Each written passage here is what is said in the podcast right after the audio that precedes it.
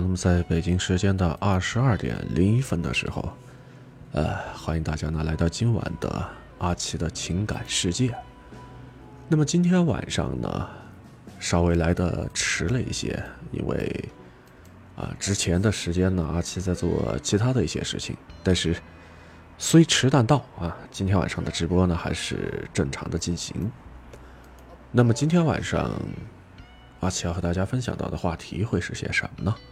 首先，在节目的上半段呢，要和大家说到的是，吵架摔东西，难道说也是暴力倾向吗？如何从两个方面来进行区别、揭秘正常人和家暴男？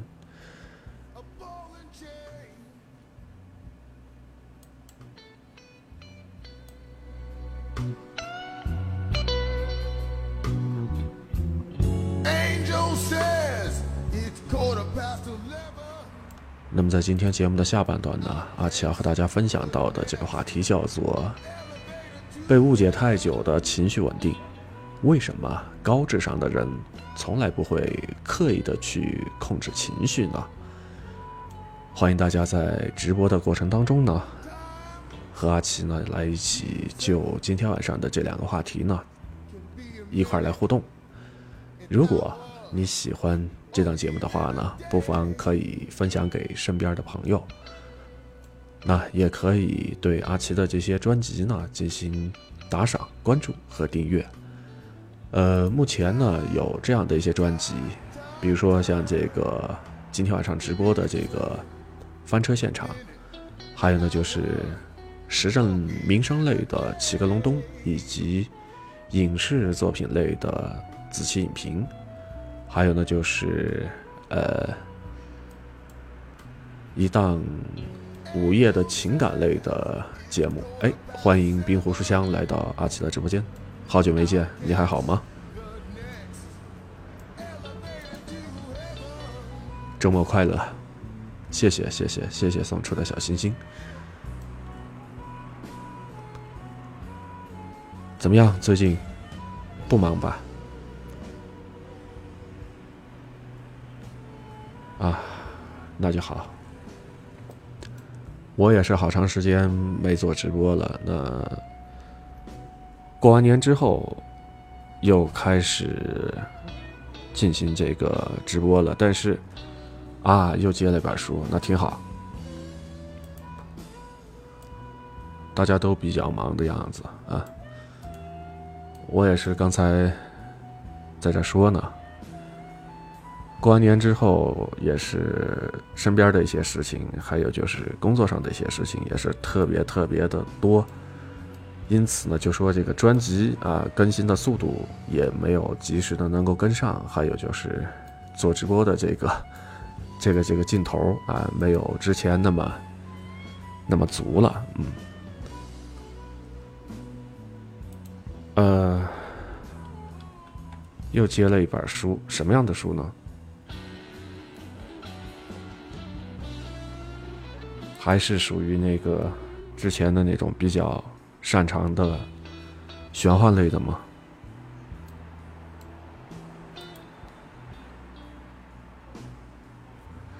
穿越重生，嗯，挺好。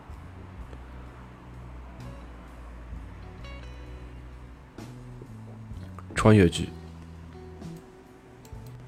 不错。重生七零娇气包，嗯，挺好挺好。能够约一场志同道合的朋友啊，一起来做这样的一本书，想必应该是会很火的。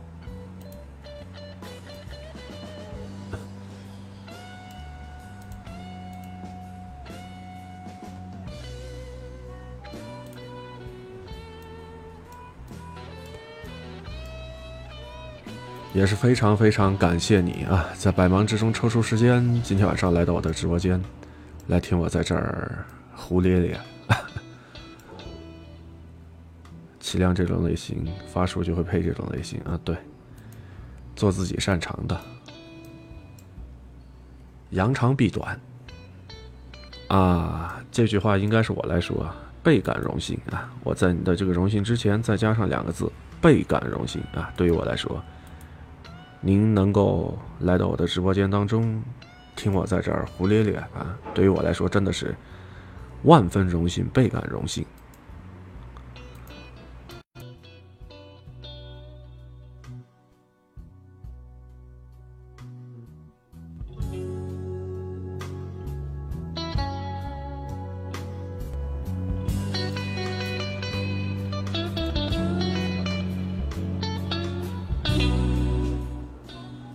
吧，那么咱们就边聊边说啊，进入咱们今天的节目正题了。呃，今天晚上上半段的节目的话题是这样的：吵架摔东西也算是暴力倾向吧？从两个方面来进行区别，揭秘正常人和家暴男。呃，之前呢，我也曾经看过一篇关于性别暴力的文章啊，当然呢，就说也从中呢学习到了如何去鉴别一个人有没有暴力倾向。而与此同时呢，我看这个文章的底下的评论区当中，我呢也看到这样一个问题，就说，呃，这个读者呢，他是想了解一下，呃，男生平时性格比较开朗外向，但是当吵了架的时候啊，他会偶尔啊有自己扇自己和什么呢摔东西的行为，这样的做法算是暴力吗？哎，这个人他就提出了这样的一个问题啊，在两个人吵架的时候，她的男朋友偶尔会扇自己，然后摔东西，这样的做法究竟算不算暴力？那其他的人基本上都说这样也许是不对的。那现在扇自己或者说摔东西的话，将来呢可能会发展到打你或者是摔你。嗯，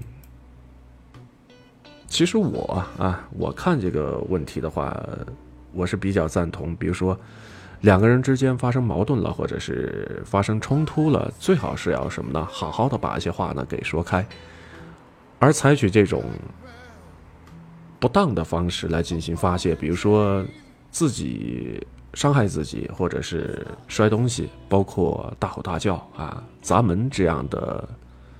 行为的话呢，呃，那当然是不对的。好，欢迎幺三九六五二三啊，这位朋友来到阿奇的直播间。我们接着来说，你说他在这个里边，他属不属于暴力的范畴？呃，其实阿奇我也认同，他算得上是一种暴力的行为。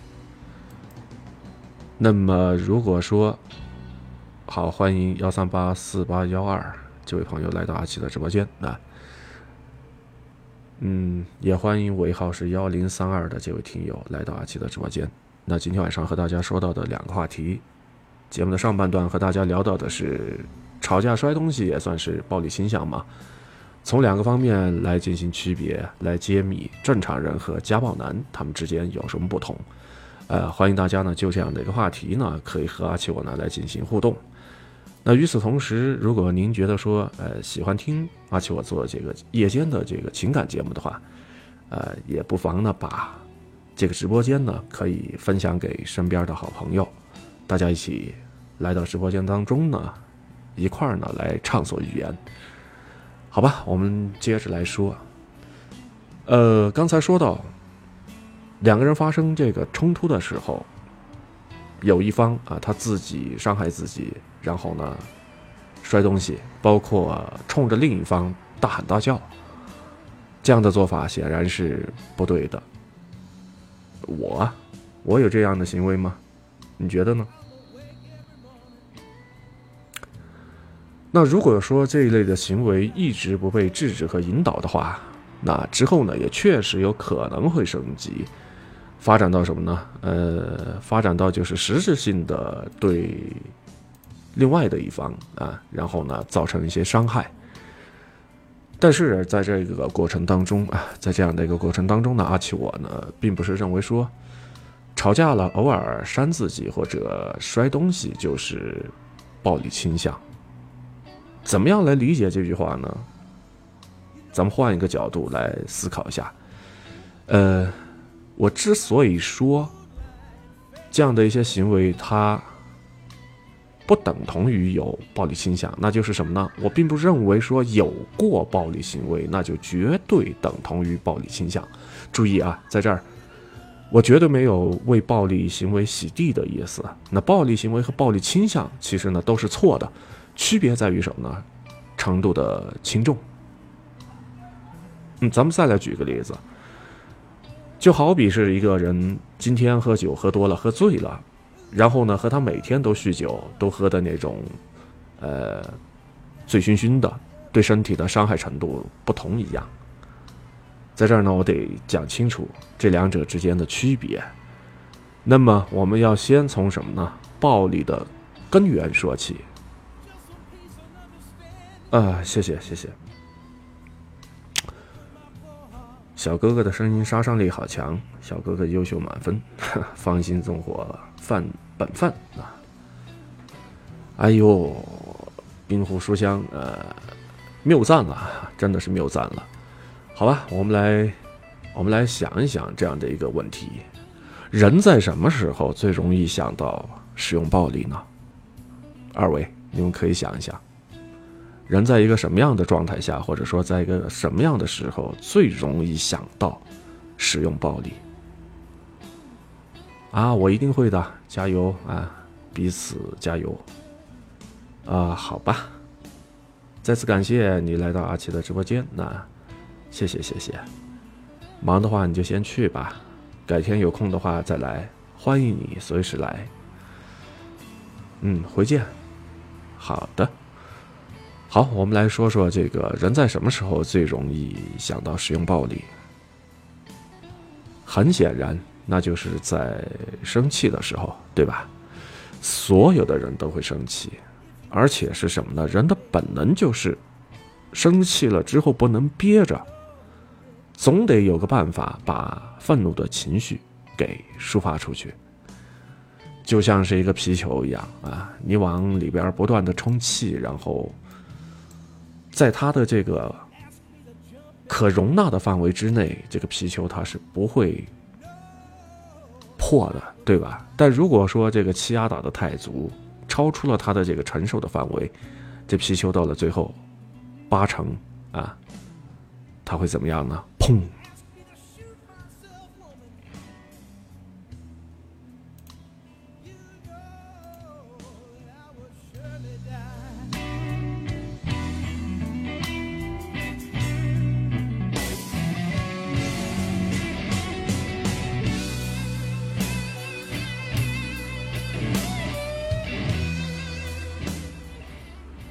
刚刚咱们说到，所有的人都会因为生活当中的一些鸡毛蒜皮的事情，呃，有些时候呢会怎么样呢？会生气，而且就是什么呢？当生气的时候，咱们得需要找到一个情绪宣泄的出口啊，把这个心里边憋着的这些气啊，给怎么样呢？给撒出去。那么在这儿会产生啊，产生一个区别，就是什么呢？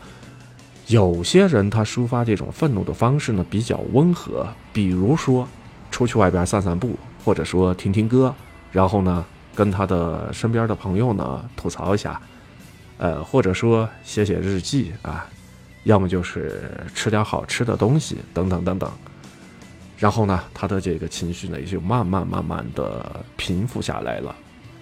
但是啊，在这个过程当中，嗯，另外的一部分人呢。可能会觉得说这样的一些方式，完全不足以把自己的这种愤满的情绪呢给宣泄掉，他就得靠什么呢？大吼大叫，或者是摔东西，甚至呢要做一点攻击性的行为。这样的话，他觉得说才能够把肚子里边的气呢给撒出去。那总而言之就是什么呢？使用一些带有暴力元素的方式，才能够把心里边的这把邪火呀。给发出来，所以相较而言，嗯，咱们在这儿肯定会认同第一种排解愤怒情绪的方式，那也更愿意和这样的一些人呢打交道、处朋友。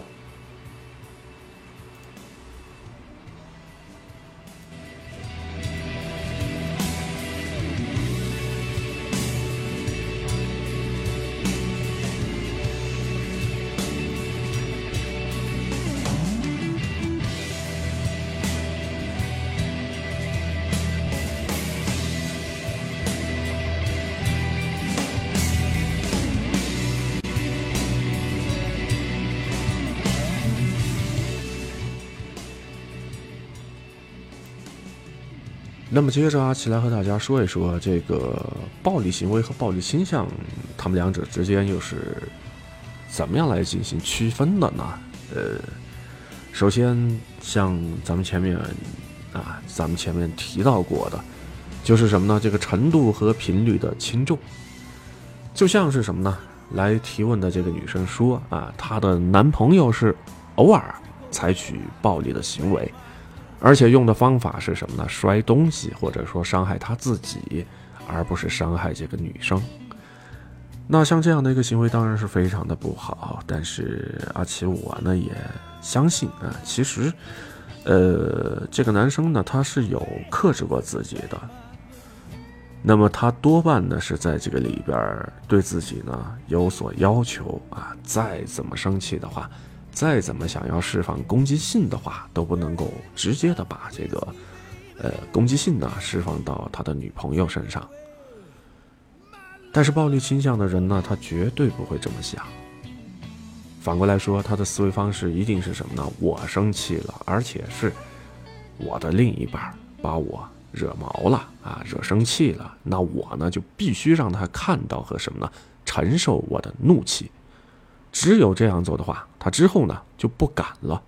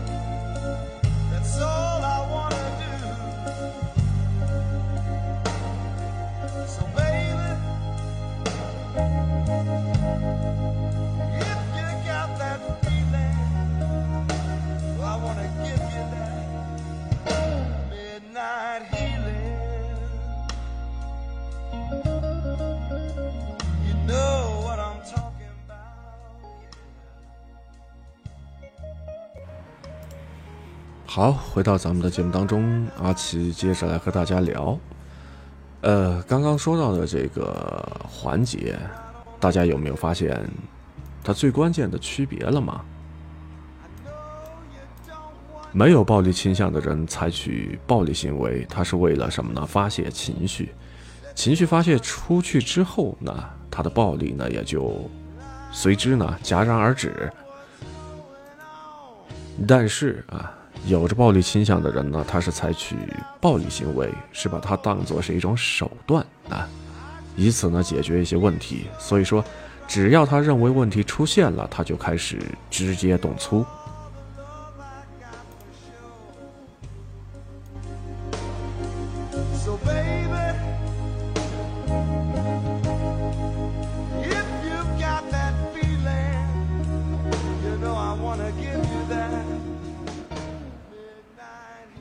那么你可能会说，他们这个之间有什么区别呢？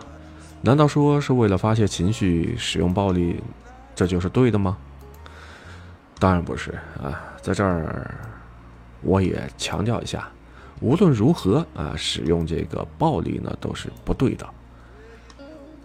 那只不过我们也要意识到什么呢？如果一个人的暴力行为只是基于发泄他的情绪，那么也就意味着。他往往主观上呢，并不打算伤害他人。听明白这句话的意思了吗？说的是什么？举个例子来说啊，嗯，其实阿奇我呢也有生气的时候，气急败坏的我也想摔个什么呢？锅碗瓢盆，发泄一把。但是啊，如果说我拿起一样东西准备摔的时候，发现了我的面前站着一个人，哪怕站着就是惹我生气的人，那么我即便是再气的话，我都绝对不会把这个东西呢朝他摔过去。那至少呢也得换一个方向，对吧？说到这儿，刚好就想起了《大话西游》当中的那个桥段，那。悟空，你看，我话都还没说完，你又开始乱扔东西了，你这样是不对的啊！那即便砸不到小朋友，砸到花花草草，对吧？想起了这个话多的唐三藏啊。好，这个我们这个把这个话头呢给捋回来，因为是什么呢？因为我只是想发泄自己的情绪，我的落点。在自己这儿，而不是什么呢？伤害对方。而有着暴力倾向的人呢，正好相反，暴力是他的决策和手段。那这个手段呢，一定要落在别人的身上。所以说，他的暴力一定是指向你的。他的目的其实就是什么呢？打骂你，震慑你，让你呢屈服，从而呢达到他的目的。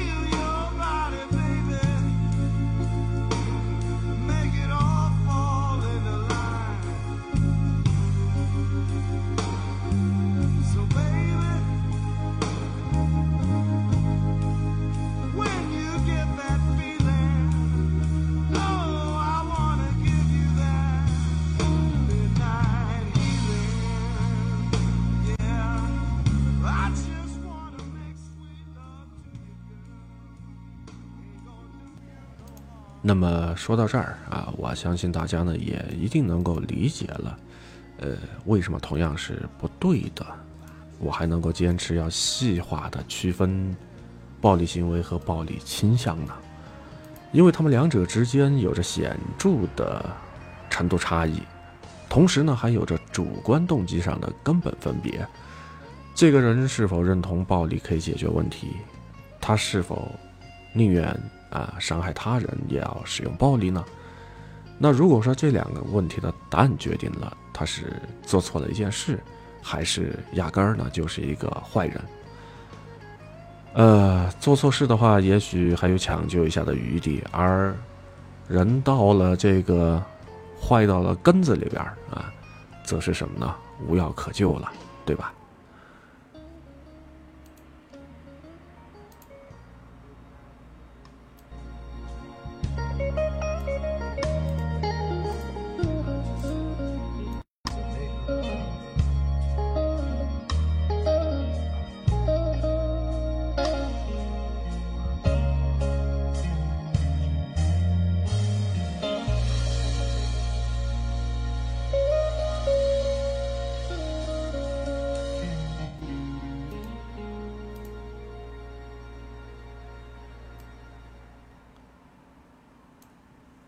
不过，在这个过程当中，阿奇我呢也认同，虽然说这个暴力行为不等同于暴力倾向，但是如果不加约束和遏制的话，那行为呢就难免走向失控，量变的话呢也会变成质变啊，直到发展成为暴力倾向。呃，在这点上，我向来认为，治胃病呢是上策啊，这个胃呢指的是未来的胃，不是咱们这个肠胃的胃啊。比起解决问题的话，更好的做法是什么呢？绕过问题，优先选择不喜欢使用暴力行为的人呢作为伴侣。那么能够在这个里边好好沟通的人呢，就不选只会摔门走人的。能够选出门溜达一圈让自己冷静下来的人呢，就不选摔东西骂人的，以及什么呢？无论如何啊，都不选直接把暴力行为用在你身上的。那除了这些之外，还有一个稍稍有些敏感，但是而且我认为非常重要的点，那就是什么呢？每个人都可能有恶意、有冲动、有恨不得动手的念头。作为自己身体和情绪的主人，那他固然是需要控制自己，而作为与之相关的人，我们或许也可以尽量的不激发对方最为极端、最不可控的那一面。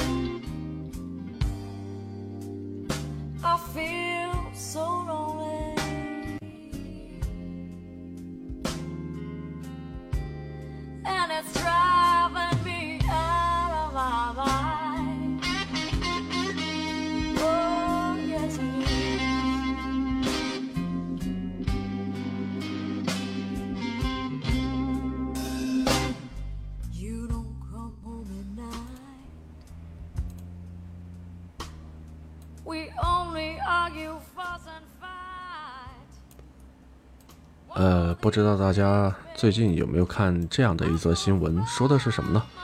在陕西啊，渭南有那么一对夫妻呢，去民政局呢办理离婚手续，女方把她的新男朋友呢带着一块儿来了。那这样的做法，无异于是什么呢？等于明晃晃的告诉她的前夫自己婚内出轨了。于是呢，前夫非常的生气啊，可以说是狂怒啊，直接呢就一耳光抽过去，打的还挺狠。那么最后呢，这个伤情鉴定呢是重伤二级，得追究刑事责任了。那么我们肯定要谴责这个男人打人是不对的，呃，判刑也是理所应当的。但是啊，实话实说，作为女方来说呢，这一顿打也许本来是可以避免的。呃，我绝不是。挑这个受害者的刺儿啊，只不过是什么呢？单论这件事情，它确实呢有更为温和的，不那么两败俱伤的可能性，难道说不是吗？就算是这个男人本来就有着暴力倾向，那既然都已经要离婚了，马上就可以逃脱他，哪怕是最后小心谨慎那么一次，保护好自己，这样的做法，难道说不是更好吗？他难道不香吗？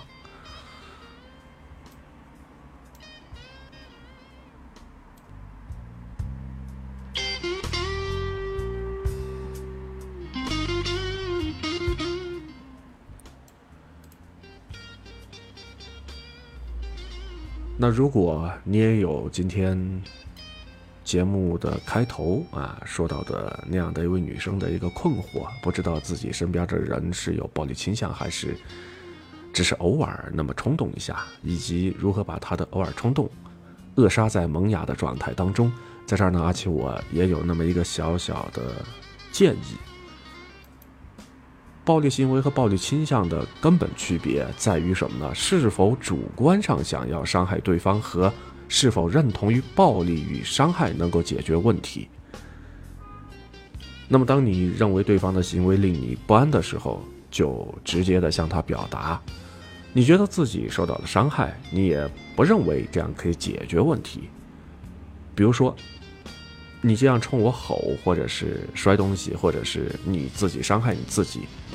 让我感到很害怕，以及，你可以这样说。现在你这样，那我呢，在这个里边不知道该怎么办了。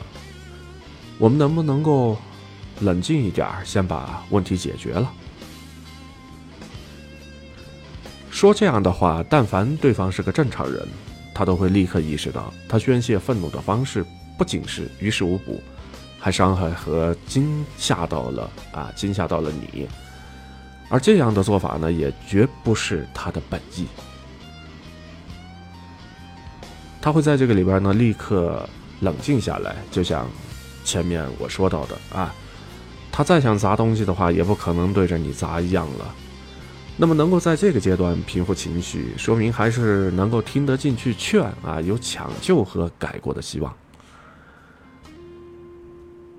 而到了这份上，如果他还是暴跳如雷、变本加厉的，那就是什么呢？暴力倾向。遇到这样的人，该怎么办呢？咱们大家早发现，早跑路。记住，早发现，早跑路。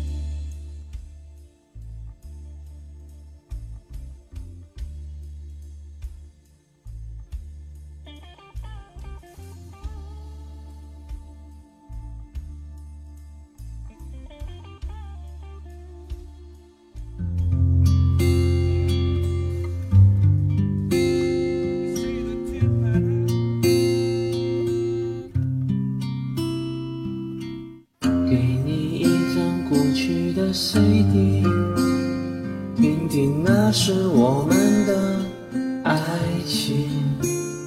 有时会突然忘了我还在爱着你。再唱不出那样的歌曲听到都会红着脸躲避。虽然会经常忘我依然爱着你因为爱情不会轻易悲伤所以一切都是幸福的模样。因为爱情简单的生长依然随时可以为你疯狂。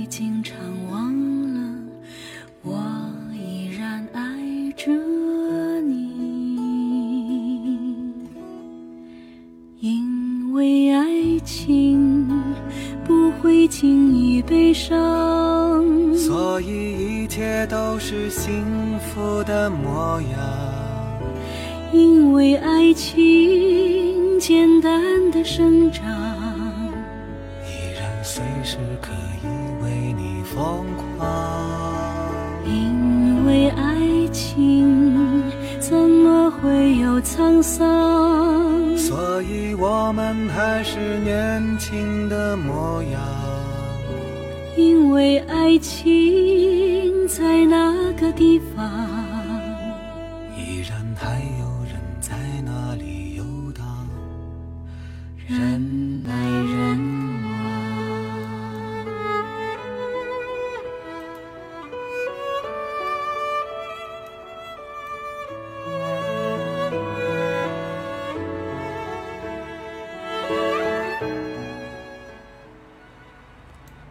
北京时间的二十二点三十七分，此刻的你还好吗？欢迎来到今天的阿奇的情感世界。那么今天晚上的话题呢，阿奇和大家聊到的是吵架摔东西也是暴力倾向吗？两个方面来进行区别，揭秘正常人和家暴男他们之间有何不同。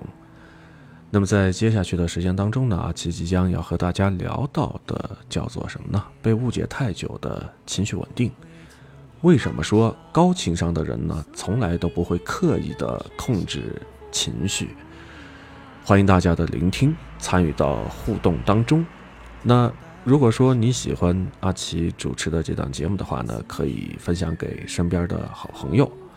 那与此同时呢，也欢迎大家在这个里边对我这些专辑呢进行打赏、关注和订阅。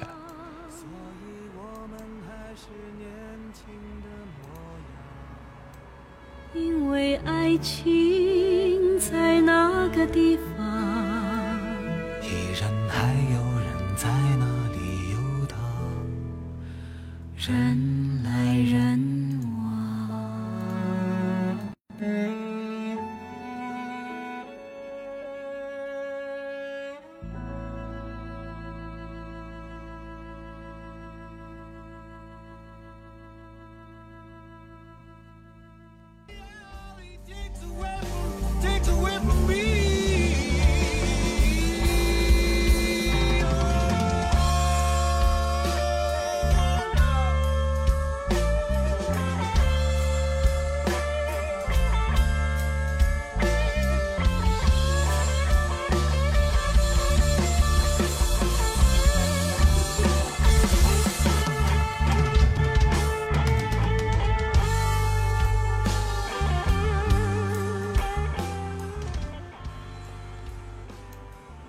在刚刚听完了这首非常熟悉的歌曲《因为爱情过后》，回到咱们的节目当中，来和大家说一说今天晚上节目的下半段的话题，叫做什么呢？被误解太久的情绪稳定。为什么说高情商的人从来都不会去刻意的控制情绪呢？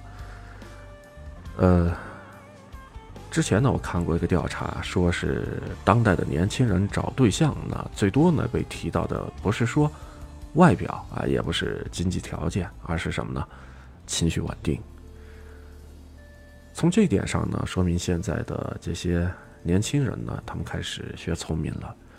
谈恋爱，那要求是什么呢？对方的情绪要稳定一些，你们能够少吵，不吵无谓的架啊，能够不吵呢就不吵，能够少吵呢就少吵，是吧？一些无所谓的一些架呢，干脆就不要去。想太多，那说极端一点呢，真的有什么样的矛盾呢？啊，真的发生什么样的一些矛盾的话，你也会觉得更加的安全。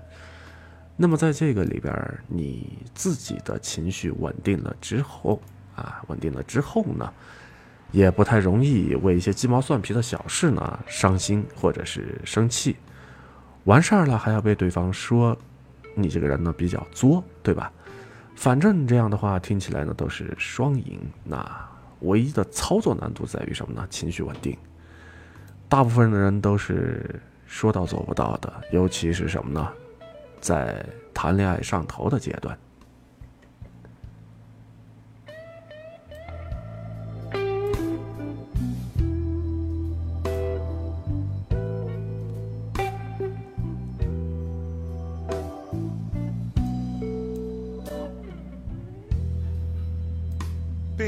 Another lover.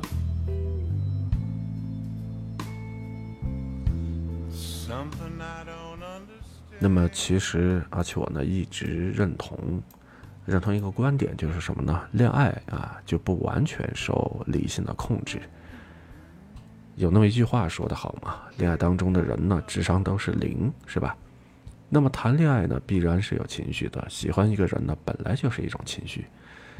啊，这也是很多女生会说，我只有不喜欢一个人呢才能够情绪稳定。无关紧要的人啊，无关紧要的一些人呢，别说是不回消息，就算是永远不理我，我都会没事儿的。会为你生气、伤心、妒忌，还不是出于在意？那么至于那些看起来情绪特别稳定，男人只管忽冷忽热，他依然是毫无芥蒂的撒娇卖萌的女人呢？归根结底就是什么呢？不够喜欢。你以为说你打游戏冷落他，其实他的鱼塘呢都管不过来。那由此呢，网络上还盛产出过一批这个鸡汤和一些金句啊。你想让男人爱你，就不要太爱他。谈恋爱谁先认真啊，谁就输得惨，等等等等。也就是说，在这个过程当中有这样的一些嗯心灵鸡汤啊，或者是恋爱金句。最重要的一点就是什么呢？谈恋爱的过程当中，如果说谁要先认真的话，那谁输的就比较惨。那其实这个话听上去呢也没错，是吧？情绪稳定是什么呢？谈恋爱积极的一个极大极大的加分项。那么我们也确实会对没什么感情的人表现出更少的情绪波动，对吧？所以说，和不太喜欢的人谈恋爱，或者说强迫自己不要太喜欢你的另一半，有利于什么呢？控制情绪，显得自己呢情绪很稳定，达到疯狂上分的目的。但是这些远远显然不是阿奇我现在想说的。那毕竟我从来不赞同谈恋爱最后要变成一个比赛。比赛什么呢？谁更不在乎对方这样的一个游戏？而最为重要的是什么呢？在这儿有个概念完全是被搞混淆了。因为不在乎一个人而显得漠不关心，这不是情绪稳定，而是什么呢？情绪隔离。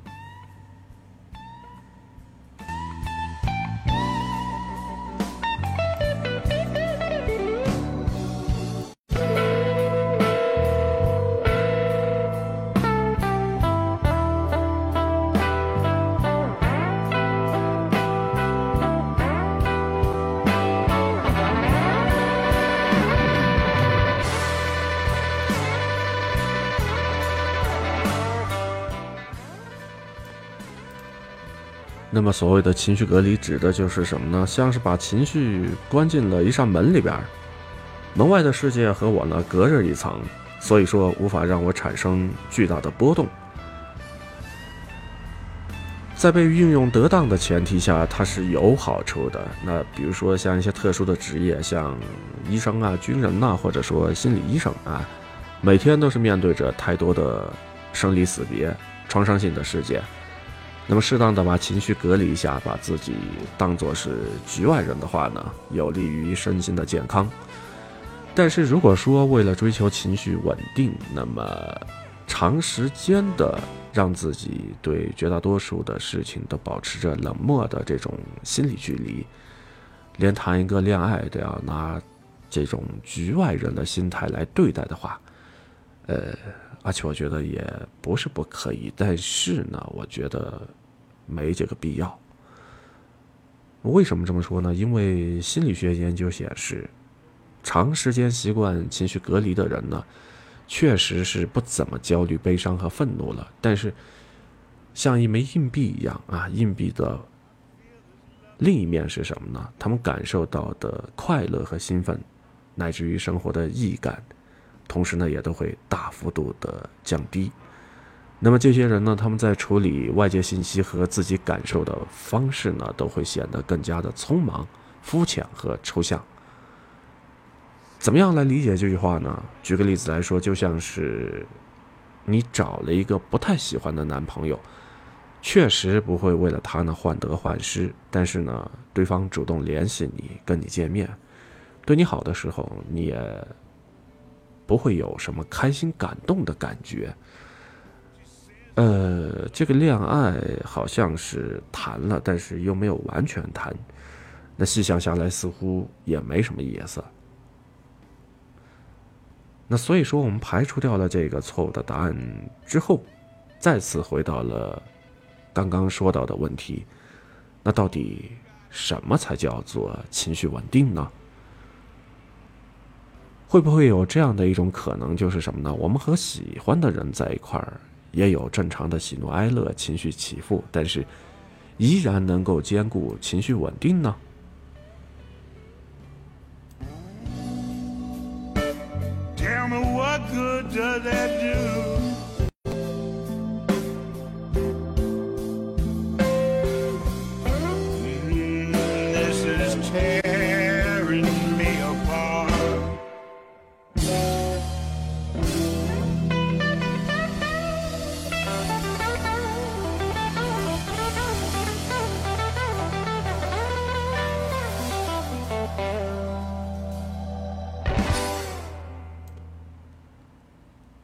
我们来设想这样的两个场景：你的男朋友过生日，你给他弄了一桌子菜，还买了他念叨了好久的机械键盘，当做是啊惊喜的礼物送给他。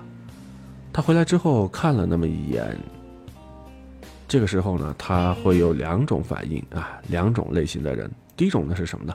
他兴奋地抱着你转了一个圈儿，然后对你说：“真的是太好了，太懂他了。”然后呢，他大快朵颐。桌上的饭菜，同时呢，还对礼物呢爱不释手。那另外的一类男人啊，另外的一种类型的男人是什么呢？他看了一眼这些东西之后，他说：“哦，谢谢。”从这两者之间，我们就可以看到，第一个人选项的情绪波动比较大，但是没有人会觉得表现出第二种男人是情绪稳定。呃。这个时候，你只会觉得说他不爱你了，或者说他的情绪出了什么更大的问题。因为什么呢？前面说到的这个第一个人，我们假设把他当做是 A 啊，那么 A 呢，符合我们对于一个人正常情绪的预判。过生日收到自己喜欢的礼物，对吧？还是女朋友送的，人呢就应该在这个里边开心。那你就能够大概的预料到什么呢？下次你再给他做饭送他喜欢的东西呢，他还是会开心的，对吧？那其实这也就是一种情绪稳定，也就是说的是什么呢？一个人的情绪是可以来进行预判的，是符合大部分人的认知的。那反过来说，其实也一样啊。你和你的男朋友吵架，他坐在那儿生闷气不理你，甚至说冲出门要自己呢去冷静一下。这不是情绪不稳定，被你臭骂了一顿，然后他还兴高采烈的问你要不要今天晚上出去蹦个迪。如果他问出这句话的时候，你才会怀疑他的这个精神方面啊，精神状态是不是出现了一些什么样的问题，对吧？那说到这儿，这个答案就很明确了。什么叫做情绪稳定呢？情绪可以被。大部分人来进行预判，那该开心的时候呢，表现出开心；真的被惹怒了，也能够发出脾气；太伤心的时候就会哭出来。这就是我们刚才说到的情绪稳定。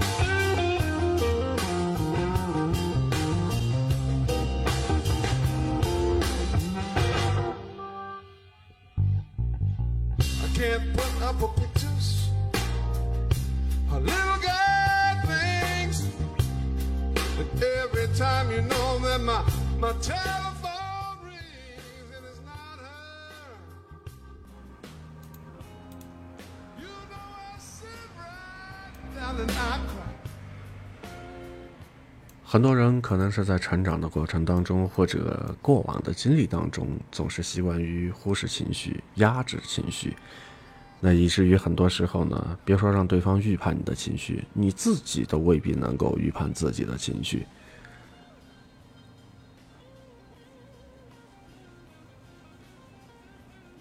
很多人的情绪呢，的确是。难以预料的，那其实恰好跟我们的文化太过于追求情绪稳定，本质上呢是什么呢？情感隔离呢有关。呃，我们总是在推崇一些冷静啊、淡定啊、喜怒不形于色呀，是吧？然后脾气要好，要温和，啊，遇事的时候不要着急，不要慌，然后呢，不可以生气啊，不可以哭，等等等等。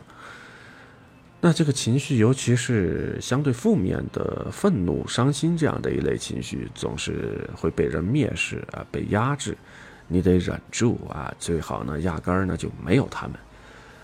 那这样的现象，时间长了之后，就会导致什么呢？很多人长久的扮演所谓的情绪稳定，直到什么呢？跟自己的情绪呢彻底失联了。你不知道他究竟是。存在还是不存在了，也不知道它什么时候该冒出来，同时也不知道它什么时候会突然冲破你的理智，以十倍甚至是百倍的杀伤力呢，杀一个回马枪，对吧？呃，这样的做法呢，显得你就更加情绪化了。那么照这样说的话，达到真正的情绪稳定，也就是什么呢？情绪可预判的方法。反而是什么呢？反而是从这个隔离间走出来，重新跟你的情绪呢来进行联机。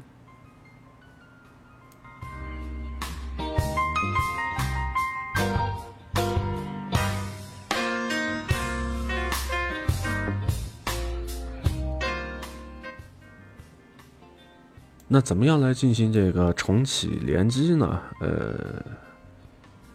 在这个里边呢，阿奇教大家那么两招，坚持下去啊，坚持下去的话呢，或多或少会有一些效果。呃，如果说在这个里边你觉得自己的情绪很难很难来进行预测啊，预测的话呢，那该怎么办呢？试着写一段时间的情绪的日记。那只要你觉得说自己今天出现了一些不稳定的状态，或者说不可预测的情绪。那到了晚上的时候呢，就开始复盘它。比如说啊，我今天莫名其妙的暴怒了，气的是连饭都没吃下，因为什么呢？我的父母又开始在我的耳边呢开始催婚了。那我为什么会因为这样而生气呢？我是讨厌相亲，还是结婚，还是说被逼着结婚，还是什么呢？父母总是在我的耳边唠唠叨叨，让我觉得说是很烦。那如果说我讨厌的是相亲，那相亲这个行为为什么会让我觉得说如此不满呢？是不是因为我自己啊也怕自己找不着对象，只能够去相亲呢？那愤怒的背后，难道说他就是焦虑吗？那如果说我在这里边讨厌被唠叨，那是不是父母的唠叨让我回到了年纪还小的时候，天天被他们管着，毫无自由的状态？那这样的一个背后，更多的是恐惧吗？你就这样啊，照着这样的一个逻辑，然后抽丝剥茧的写，写自己的一些坏情绪，写他的成因，写他的背后隐藏的被忽视的一些部分，直到最后，你就会得出这样的一个结论，那就是什么呢？到底是什么样的事情触发了愤怒这个情绪的迸发？这次我的情绪不可预判，那下次的时候，可能就会预判那么一点点了。那至于说我的父母又要开口对我来进行催婚的时候，那我就可以先预判，预判到什么呢？雷区可能要来了。那这个时候我就会提前一步说，我知道啊，你们希望我能够结婚，那我也想结婚呢，但是我呢又实在不想去相亲。那其实吧，我觉得我自己也并没有那么差，对吧？不是说没有人喜欢我，那。我的父亲母亲，你们看这样行不行？让我自己去找，可以吗？哎，你这样说的话呢，同样表达了一些自己的不满，但是这个时候你就会觉得自己的这个情绪呢就稳定了很多。这也就是刚才说到的写情绪日记带来的一些帮助。那就像是什么呢？吃东西一样，起初我可能不了解我的身体，我不知道吃什么会让我觉得说，呃，肠胃不舒服、拉肚子。那我就在每次不舒服的时候记录一下自己吃了一些什么，回忆一下哪一道菜可能引起这个不适，是吧？呃，时间长了之后，那我和我的身体的链接呢就开始重新构建了。那我逐渐呢也就知道了，我可能吃不了一些生的呀，或者是冷的呀一些东西，或者说对这个芒果呀啊，对这个虾仁儿啊这些东西呢会过敏。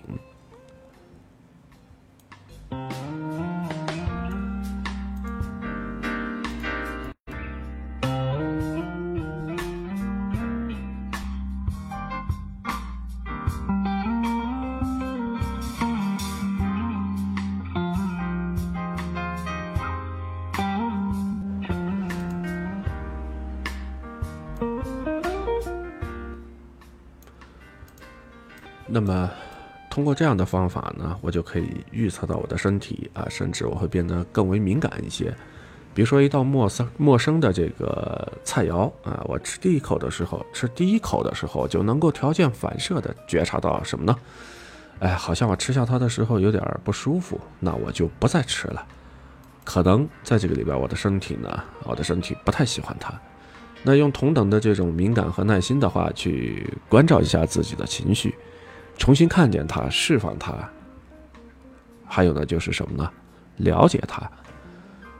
那这样的做法呢，不仅会培养出类似的条件反射，让你呢能够大概的意识到什么样的事情会引发你的情绪，从而呢达到一个预判的效果。那这样做呢，也可以帮你回避掉一些实在让你觉得说很难受、容易引爆你情绪的诱因，比如说，你的父母实在是很难沟通，那么就尽量的少跟他们在一个屋檐下太久。那这样做的话呢，其实都有助于让你呢拥有真正的情绪稳定。你要知道啊，你要知道。任何一个人，包括你自己，都是有着喜怒哀乐，有着情绪起伏。那你也会坦率的表达出来，而不是一味的压抑住。但是呢，这一切都是在你的预测的范围之内，那至少不会莫名其妙的伤害到自己和其他人。这样做的话，其实才是大部分人追求情绪稳定。尤其是什么呢？恋爱当中的情绪稳定，这个呢，才具备有更重要的啊，也是更为理想的一个意义吧。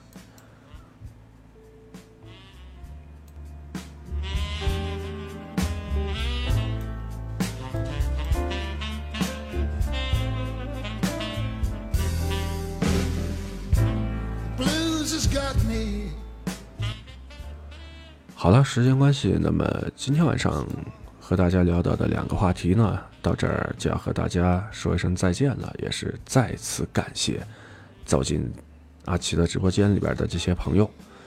呃，还是那句话，喜欢听阿奇做节目的朋友呢，可以多和身边的朋友呢分享一下。那与此同时呢，欢迎大家多多的对我的专辑呢进行分享、打赏。关注以及呢订阅。好了，今天是一个周六啊，周六的晚上，在这儿呢要和大家说一声晚安了，也祝大家呢有一个好心情，度过愉快的周末。那今天的节目呢就是这些，拜拜。